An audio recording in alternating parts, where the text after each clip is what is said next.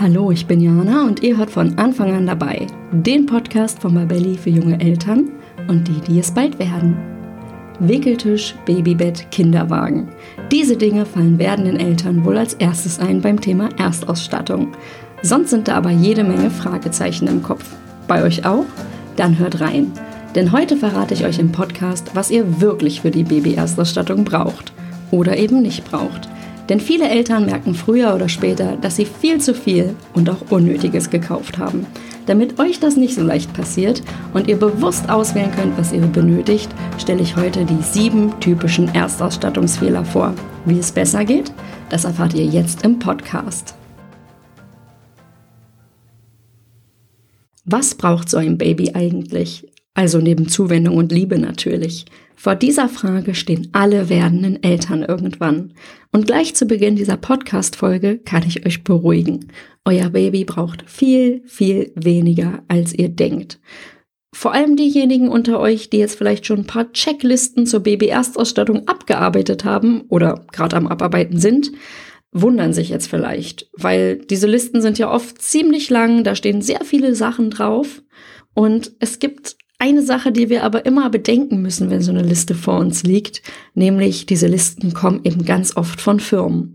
Und natürlich finden die es gar nicht so schlecht, wenn werdende Eltern auch aus Ahnungslosigkeit fleißig shoppen. Und damit ihr wirklich gut abwägen könnt, was ihr wirklich braucht, verrate ich euch heute, welche sieben Fehler ihr beim Kauf der Erstausstattung unbedingt vermeiden solltet. Denn natürlich kann ich Kaufräusche unter Schwangerschaftshormonen vor allem richtig gut verstehen. Und ich verstehe auch diese Panik, wenn man denkt, boah, wir haben vielleicht nicht genug fürs Baby besorgt, das wird dann bestimmt total die Katastrophe.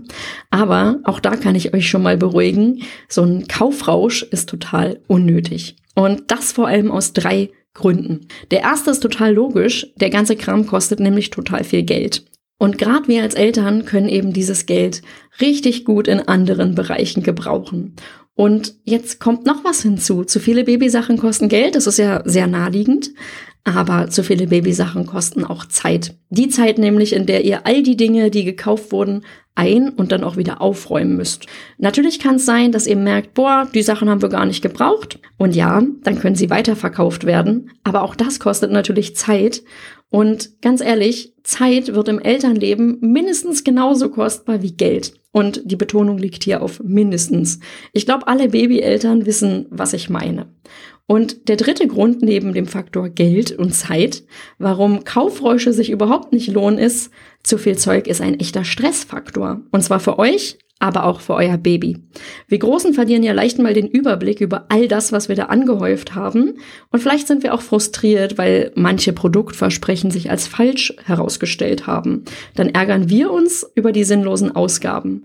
Noch blöder wird's aber für unser Baby, denn wenn wir es mit angeblich altersgerechtem Spielzeug überreizen und total viele Angebote machen, statt unserem Baby auch einfach mal ein bisschen Ruhe zu gönnen, dann ist das eben auch purer Stress für den Nachwuchs.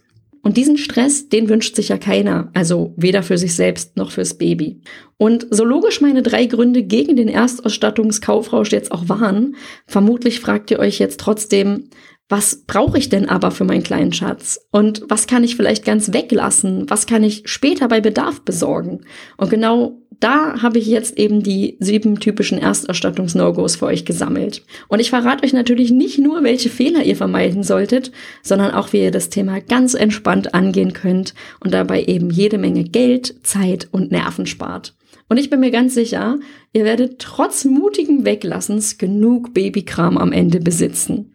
Und damit bin ich auch beim ersten Fehler. Und ich gebe es gleich zu, ich habe diesen Fehler natürlich auch gemacht. Und da das wohl auch mein teuerster und sinnlosester Erstausstattungsfail war, nenne ich ihn gleich als erstes. Wovon ich rede? Vom Babyzimmer. Kleiderschränkchen, ein schöner Wickeltisch, eine kleine Kommode. Klar hat's total viel Spaß gemacht, das auszusuchen und mit wachsendem Babybauch eben all den Kram zu kaufen. Und es gibt ja noch viel mehr zu besorgen. Wer es so richtig ernst nimmt mit dem Babyzimmer, der kann noch ein Babybettchen, Stubenwagen, eine Babywippe und viel, viel mehr kaufen. Und dann gibt's im Netz eben auch tausende Fotos und Artikel mit Tipps für das perfekte Babyzimmer und Ähm, ja, ganz viel Inspiration in dem Bereich. Möbelketten bieten auch entsprechende Möbelsets an. Es ist also gar kein Wunder, dass werdende Eltern so ein Babyzimmer für notwendig halten. Und jetzt komme ich und sage, es ist aber nicht notwendig. Also bitte nicht falsch verstehen. Ihr könnt natürlich gern auf Shoppingtour gehen, aber wundert euch vielleicht nicht, wenn das liebevoll, teuer, hübsch eingerichtete Babyzimmer der Ort sein könnte, in dem sich euer Baby im ersten Lebensjahr am wenigsten aufhält. Und warum das so kommen könnte, dass euer Baby sich im ersten Lebensjahr am wenigsten im extra eingerichteten Zimmer aufhält, das hat gleich mehrere Gründe. Zum einen fühlen sich Babys viel wohler, wenn sie bei ihren Eltern im Zimmer schlafen können. Das kann im eigenen Bettchen sein, das kann im Beistellbett sein oder eben auch zusammen mit den Eltern im Bett. Ähm, da haben alle Varianten so ihre Vor- und Nachteile und werden auch ohne Ende diskutiert. Am Ende bin ich aber ganz bei meiner Hebamme, die damals auch gesagt hat, Wichtig ist die Frage, wie kommen alle zum Schlafen? Und für uns damals war es wirklich die beste Lösung, das Familienbett. Das heißt, das Baby schläft mit uns als Eltern im Bett. Mein Kleiner brauchte halt einfach Nähe, die Geborgenheit. Und für mich als Mama war die Variante eben auch sehr praktisch. Denn so musste ich nachts zum Stillen nicht erstmal durch die ganze Wohnung laufen. Wir hatten extra ein Beistellbett übrigens gekauft. Das ist dann aber ganz schnell zur Ablage für Wasser, Smartphone und Co. bei uns geworden und war dann eben einfach ein weiteres Möbelstück, wobei ich das Teil trotzdem klasse fand. Und ich kenne auch ganz viele Eltern, bei denen Beistellbett zum Beispiel eine super Lösung war. Allerdings muss ich sagen, ich kenne persönlich kein Baby, das nach der Geburt allein gut im eigenen Bettchen im eigenen Zimmer geschlafen hat. Und deswegen lautet eben auch mein Rat an euch, Überlegt, ob das Familienbett für euch in Frage kommt und falls nicht, dann überlegt, wo und wie euer Baby bei euch im Schlafzimmer mitschlafen kann. Und wenn ihr doch sagt, ihr wollt es mit dem Babyzimmer versuchen, dann kauft auf jeden Fall ein Bettchen, das ihr dann auch notfalls gut in euer Zimmer bekommt. Also wenn es dann nämlich nicht so klappt wie geplant, dann könnt ihr das eben ganz flexibel an eure Bedürfnisse anpassen. Und nun komme ich zu Grund zwei, warum das Babyzimmer eher Flop als Top ist. Ihr werdet im ersten Babyjahr zu echten Improvisationstalenten. Und was man vielleicht in der Schwangerschaft noch als lebensnotwendigen Kauf angesehen hat, ist dann plötzlich unnötig. Das geht ganz, ganz vielen Eltern so. Und äh, ein sehr typisches Beispiel ist da der Wickeltisch. Kaum hat sich nämlich das Wickeln eingespielt, wickelt ihr euren Nachwuchs wirklich überall. Und alles, was ihr dann dafür braucht, ist eine waschbare Unterlage beziehungsweise eine Wickelauflage. Und was mich irgendwann auch am Wickeltisch genervt hat, ist, der stand halt im Babyzimmer und ich hatte wirklich nie das zur Hand, was ich dann in dem Moment gerade gebraucht hätte. Das findet man nämlich naturgemäß eher im Badezimmer. Zum Beispiel Wasser, Mülleimer und auch Putzkrams. Die gibt's ja da schon. Und wozu soll ich eigentlich all das nochmal fürs Babyzimmer anschaffen? Deswegen lautet mein Tipp eben beim Thema Wickeltisch. Statt dass ihr einen extra Wickeltisch kauft, könnt ihr entweder eine Kommode kaufen. Da ist zum Beispiel sehr beliebt die Hemmniskommode von Ikea. Da packt ihr dann einfach eine Wickelauflage drauf und nutzt die dann eben so lange als Wickeltisch oder Wickelbereich wie nötig. Und danach kann man das gute Teil dann auch einfach weiter, wie man eben möchte, als schöne Kommode nutzen. Besonders praktisch finde ich aber auch Wickelaufsätze fürs Badezimmer, weil die nehmen wenig Platz weg. Außerdem ist das Bad sehr leicht zu reinigen und ihr habt alles wie Putzutensilien, Wasser für die Waschlappen und den Wäschekorb, falls ihr Stoffwindeln nutzt oder eben ein Mülleimer bei Einwegwindeln zur Hand. Und zum Thema Wickelbereich Wickeltisch gestalten findet ihr zum Beispiel auf Pinterest ganz, ganz viele tolle Ideen. Und jetzt mein dritter Grund, warum sich im Babyzimmer nicht lohnt. Ihr verschätzt euch gern mal. Mir ging das genauso und ich habe total glücklich und mit dem Gefühl, einen spitzen Kauf gemacht zu haben, ein Mini-Kleiderschränkchen ins Babyzimmer gestellt. Und der sah wirklich toll aus. Ich finde ihn auch heute noch total schick, wenn ich den sehe. Und habe dann aber gemerkt, der war für ungefähr vier Monate wirklich toll. Dann wurden aber Babyschlafsäcke, Jäckchen, Wickelbodies, Strampler einfach zu einem Kleiderberg, dem der Kleiderschrank einfach nicht mehr gewachsen war. Und dann musste das gute Teil eben leider wieder gehen. Und dieser Möbelfehl muss eindeutig auf mein fehlendes Urteilsvermögen in der Schwangerschaft zurückgehen, weil süß und hübsch eben nicht gleich sinnvoll und praktisch ist. Ist natürlich schade ums Geld gewesen und von der Ökobilanz fange ich jetzt gar nicht erst an. Also, mein Tipp an der Stelle, wenn ihr jetzt schon einen Kleiderschrank kaufen wollt, dann denkt einfach mal über die Babyzeit hinaus. Für ein Kind braucht man echt eine Menge Klamotten und so ein Schrank musst ihr eben alle unterbringen können und sollte auch praktisch sein. Also ihr müsst gut und einfach, unkompliziert an die Sachen rankommen und die Organisation muss leicht fallen. Auch da gibt's bei Pinterest und Co. richtig gute Ideen rund um Kinderkleiderschränke. Unbedingt nach Kinderkleiderschränken und nicht nach Babykleiderschränken suchen. Und da gibt's auch tolle Do-it-yourself-Projekte und ganz viele Ideen, wie man möglichst lange was von diesem Kauf dann hat. Ich bin übrigens persönlich total glücklich mit einem erweiterbaren und flexiblen Schranksystem. Also, ich fasse nochmal zusammen. Auch wenn es ein Riesenangebot rund ums Babyzimmer gibt, all das ist nicht notwendig. Mit ein bisschen Kreativität lassen sich eben viel günstigere und häufig auch praktischere Lösungen finden. Wer dann doch nicht darauf verzichten möchte, der kann natürlich auch kreativ werden und gut planen und dann habt ihr hoffentlich auch noch weit über die Babyzeit hinaus eine gute Ausstattung. Und auch Fehler Nummer zwei dreht sich um Produkte, die Eltern nicht kaufen müssen für ihr Baby. Und natürlich darf auch hier wieder jeder selbst entscheiden. Die Erfahrung von ganz vielen Eltern und auch meine eigene ist aber, wir brauchen keine speziellen Babyprodukte. Und jetzt meine Top drei von teilweise richtig teuren Fehlkäufen und eben sehr häufigen Fehlkäufen. Da setze ich auf Platz eins den Windeleimer. Weil wer da nicht genau hinschaut, hat nicht nur eine totale Müllschleuder zu Hause, sondern auch richtig fiese Folgekosten. Weil auch wenn so ein Windeleimer erstmal gar nicht viel kostet, es gibt einige beliebte Modelle, da wird jede einzelne Windel in eine extra Folie eingewickelt. Der Grund dafür, damit es nicht stinkt. Das ist aber nicht nur ein Problem, was man aus meiner Sicht sehr leicht umgehen kann, sondern die Folien kosten auch richtig viel Geld auf so eine Wickelzeit gesehen. Und der riesige Müllberg aus Einwegwindeln und rumgewickelter Folie ist natürlich noch ein weiterer Nachteil. Was sind Alternativen zum Windeleimer? Auch da gibt's mehrere. Wenn ihr euch für einen Wickelaufsatz im Bad entscheidet, dann habt ihr es besonders leicht. Dann könnt ihr einfach einen normalen, günstigen Mülleimer mit Deckel ähm, benutzen, der ja da schon oft vorhanden ist. Oder ihr kauft eben noch einen weiteren, den könnt ihr dann easy zum Mülleimer noch dazustellen, extra für die Einwegwindeln. Denn ganz vielen Eltern reicht so ein normaler Mülleimer mit Deckel vollkommen aus. Falls ihr natürlich doch merkt, dass das für euch nicht geht, könnt ihr euch auch einen Windeleimer kaufen, dann aber möglichst einen ohne Folgekosten und so ein Foliendesaster. Ganz viele Eltern setzen da zum Beispiel auf den von Chico. Mit dem habe ich übrigens damals auch losgelegt, aber ganz schnell habe ich das Teil dann wieder verkauft, denn, und damit bin ich bei einer weiteren Alternative, mein Baby hat mich zu Windelfrei und zu Stoffwindeln gebracht. Und benutzte Stoffwindeln können einfach im Bad in einem Waschsack und auch in einem normalen Eimer mit Deckel gesammelt werden oder eben in einem speziellen Stoffwindeleimer wie dem von Foxy Baby. Und auch hier ist das Badezimmer für mich eben ein ganz, ganz logischer Aufbewahrungsort, weil auch hier ja meistens die Waschmaschine dann steht, um die Stoffwindeln zu waschen.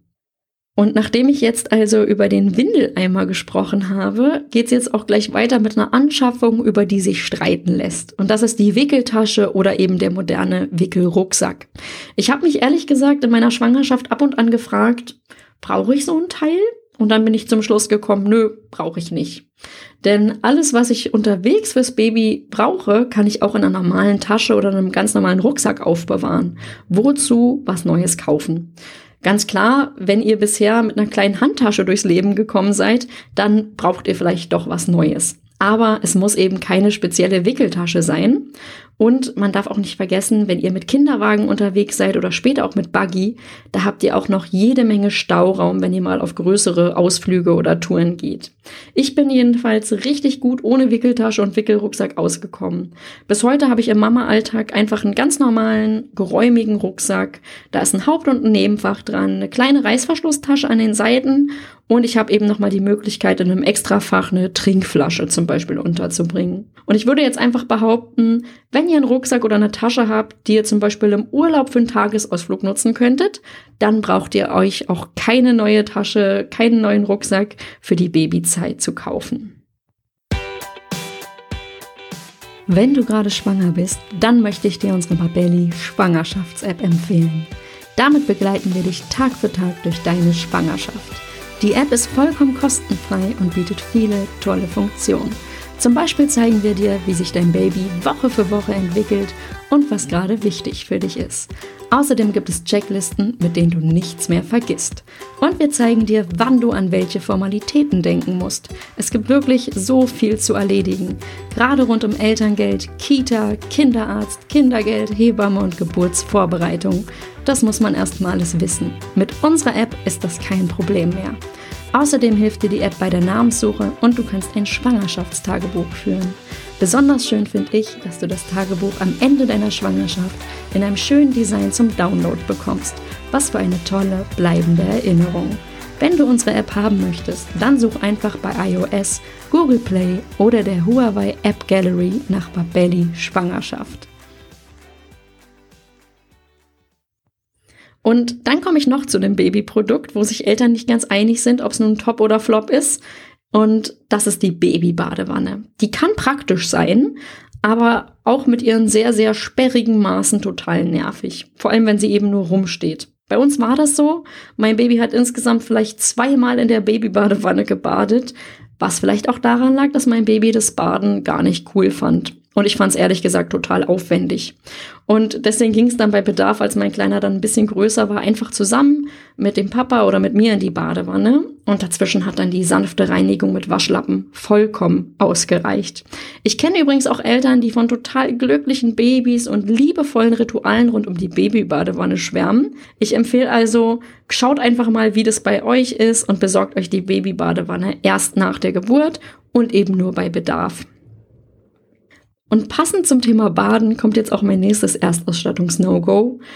Bei der Babypflege ausrasten. Was braucht Babys Haut? Ich kann es euch sagen, ganz sicher nicht tägliche Bäder, Creme-Sessions, Öle, Puderschichten und was es sonst noch so alles in dem Bereich zu kaufen gibt.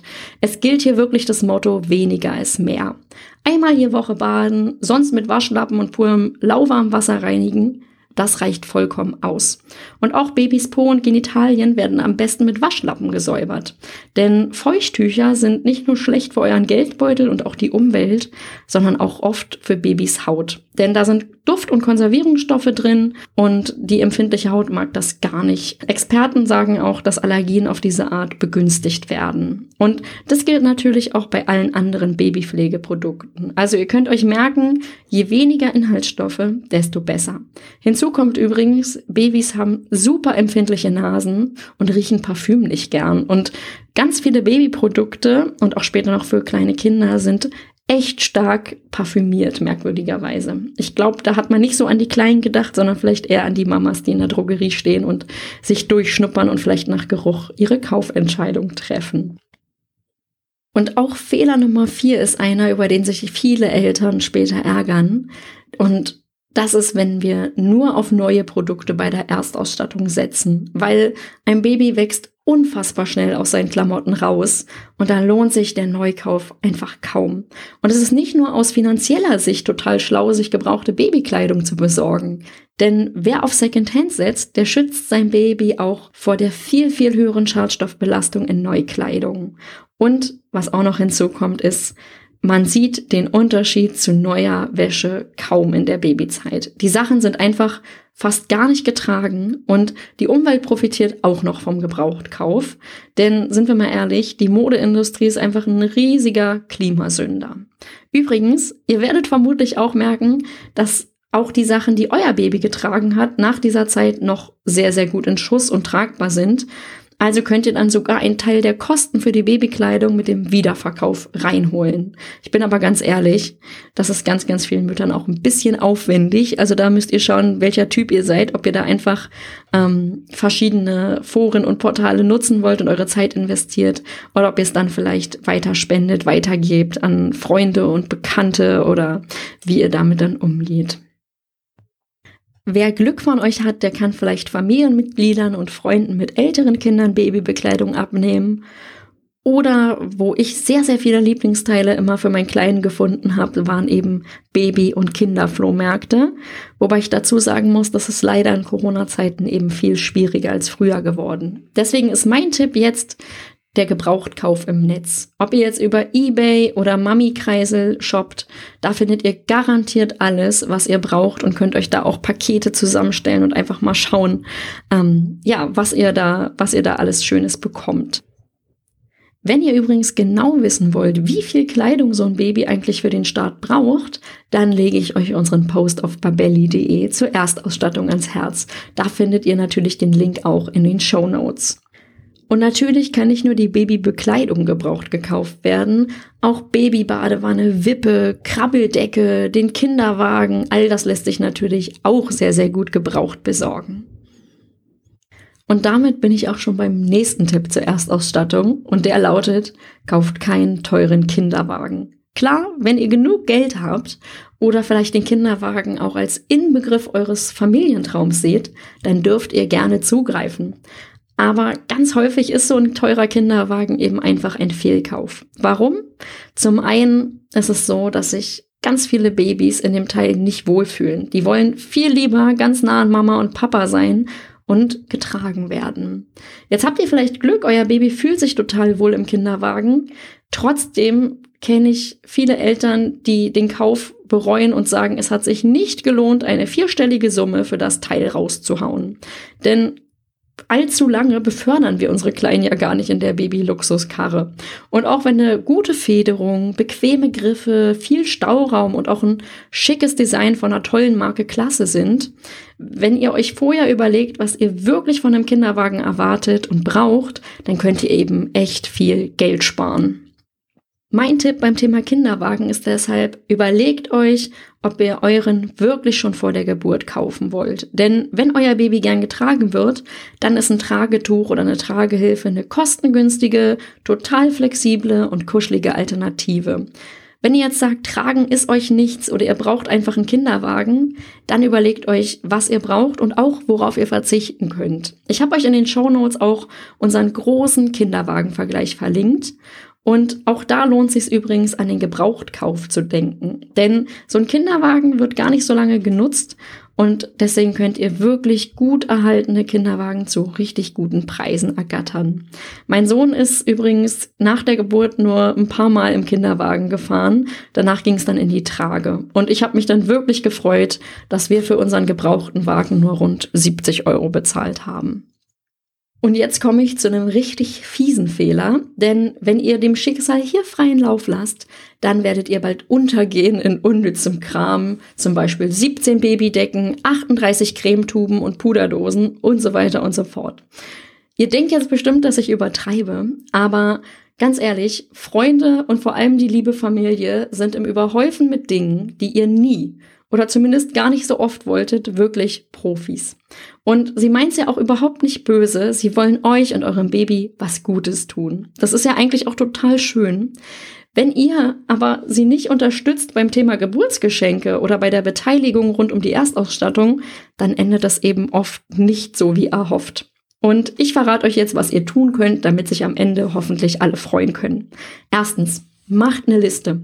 Die wird euch natürlich auch helfen, denn auf die Liste kommt jetzt erstmal alles, was ihr fürs Baby besorgen wollt. Ich erinnere jetzt mal nochmal ganz freundlich an den ersten Links in den Show Notes und dann hakt ihr ab. Was habt ihr schon? Was bekommt ihr noch von Freunden und Verwandten?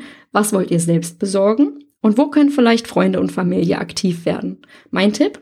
Freunde und Familie wollen immer neu kaufen. Gebraucht fühlt sich irgendwie komisch an. Also kümmert euch einfach selbst um alles, was ihr Secondhand shoppen wollt und euren Lieben überlasst ihr dann die schönen neuen Dinge.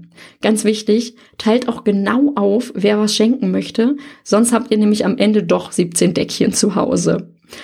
Zweitens, Seid ehrlich, wenn ihr kein Babyzimmer einrichten wollt und Secondhand kaufen wollt, wenn ihr vielleicht auch plant, euer Baby mit ins Familienbett zu nehmen und euch Windeltorten grau sind, weil ihr sowieso vielleicht Stoffwindeln oder windelfrei unterwegs sein wollt, dann kann es ja sein, dass eure Erstausstattungsliste eben viel kürzer ausfällt als bei manch anderen Familien. Und das ist auch vollkommen okay so, aber euer Umfeld wird sich jetzt fragen, was es euch denn schenken darf. Und bevor ihr jetzt lang und breit erklärt, wie eure Babyvorsätze aussehen und bevor ihr ganz genaue Beschreibungen und Anleitungen rausgebt, wie denn jetzt das perfekte Geschenk für euch und euer Baby sein muss, rate ich es wirklich einfach zu halten. Wünscht euch Geld und sagt dann auch konkret, wofür ihr es gerade so dringend braucht. Ihr könnt ja zum Beispiel sagen, wir wollen uns ein schönes Familienbett bauen oder wir wollen jetzt endlich unsere Küche besser ausstatten oder wir wollen uns bald nach der Geburt ein schönes Familienfotoshooting gönnen. Daher freuen wir uns wirklich am meisten über eine Finanzspritze für unser Vorhaben. Ich glaube, das macht es den Schenkenden viel, viel leichter, das Geldgeschenk dann eben als Teil von einem sinnvollen, großen Ganzen zu sehen. Und mein dritter Tipp ist einer, den ich wirklich allen werdenden Eltern ans Herz lege. Wünscht euch Zeit statt Zeug.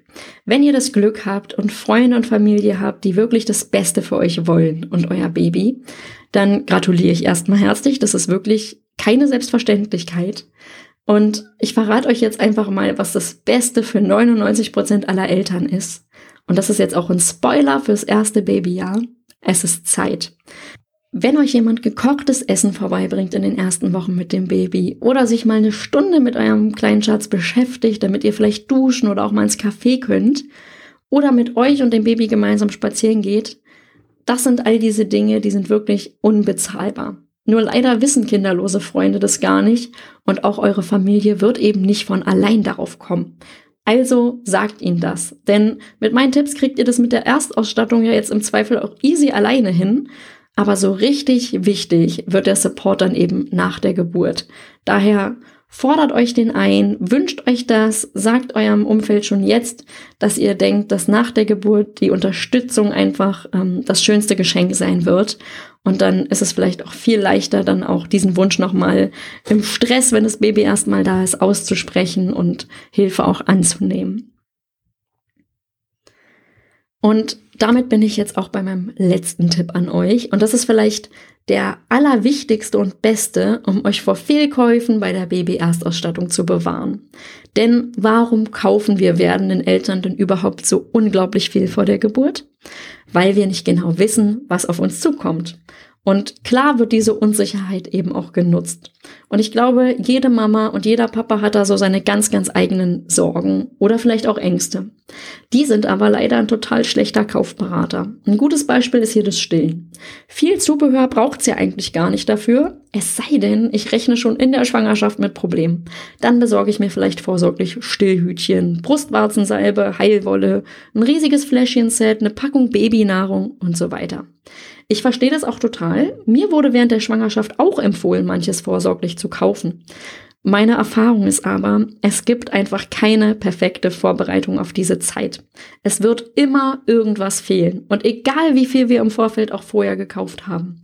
Statt dass wir also aus diffusen Sorgen heraus und auch Unsicherheit viel zu viel Zeug kaufen, ist es einfacher, wenn wir bei Bedarf das besorgen, was uns in der Babyzeit dann wirklich fehlt. Und um jetzt wieder auf das Stehen zurückzukommen, die vorsorglich gekaufte Packung mit Babynahrung ist bei uns eben bald im Müll gelandet. Dafür musste der Papa aber kurz nach der Geburt eben einmal los in die Nachtapotheke und Stillhütchen besorgen. Das klingt jetzt vielleicht dramatisch, ich kann euch aber da beruhigen, das war's überhaupt nicht, denn nachts war hier sowieso nicht an allzu viel Schlaf zu denken. Ihr könnt mir glauben, alles, was nach der Geburt und in der Babyzeit wirklich wichtig ist, werdet ihr zügig und auch einfach besorgen können. Und genau das habe ich übrigens auch einem guten Freund vor wenigen Wochen gesagt. Der hat mich nämlich gefragt, was er denn nun tun soll, wenn das Baby früher als erwartet kommt und sie eben noch nicht alles hätten. Und mein Beispiel rund ums Stillen gilt natürlich auch für ganz andere Bereiche, denn rund um Babys Schlaf und Sicherheit kaufen werdende Eltern eben auch gern mal viel zu viel. Das ist dann vielleicht die Babyhängematte, die Federwiege oder auch das Atemüberwachungsgerät. Und ob ihr das wirklich braucht, das könnt ihr auch noch ganz entspannt nach der Geburt entscheiden. Und das möchte ich euch jetzt auch zum Abschluss mitgeben. Dieser Tipp, lasst euch keine Angst machen, gilt eben nicht nur für die Baby-Erstausstattung, sondern für die gesamte Babyzeit. Vertraut auf eure wachsenden Fähigkeiten und auch auf euer Baby. Fragt Hebammen, fragt Ärzte um Rat, wenn ihr euch Sorgen macht, aber lasst euch wirklich keine Angst machen. Ich kann sagen, die Themen, die mich am meisten beschäftigt und auch gestresst haben, waren ganz häufig total normales Babyverhalten. Ich sage da jetzt die Stichworte schlafen, stillen, schreien. Und die Probleme waren eben zum größten Teil in meinem überbesorgten und noch sehr unerfahrenen Mamakopf. Aber ich habe Tag für Tag ein bisschen mehr Bauchgefühl im Babyhandling bekommen und ich bin mir sicher, dass es euch da ganz, ganz ähnlich gehen wird.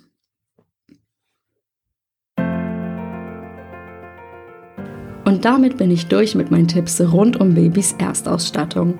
Wenn sie euch vor ein paar Fehlkäufen, dem Checklisten, Abarbeitungsstress und mancher Sorge befreien konnten, dann freut mich das wirklich riesig. Schaut gerne in die Show Notes für mehr Tipps zur Erstausstattung. Ich wünsche euch auf jeden Fall eine gute Zeit bis zur Geburt eures Schatzes. Viel Spaß beim Besorgen der Dinge, die zu euch und euren Bedürfnissen passen, wünscht euch eure Jana. Wenn euch der Podcast gefallen hat, dann abonniert ihn bei iTunes, Spotify oder wo auch immer ihr uns hört, um keine neuen Folgen mehr zu verpassen.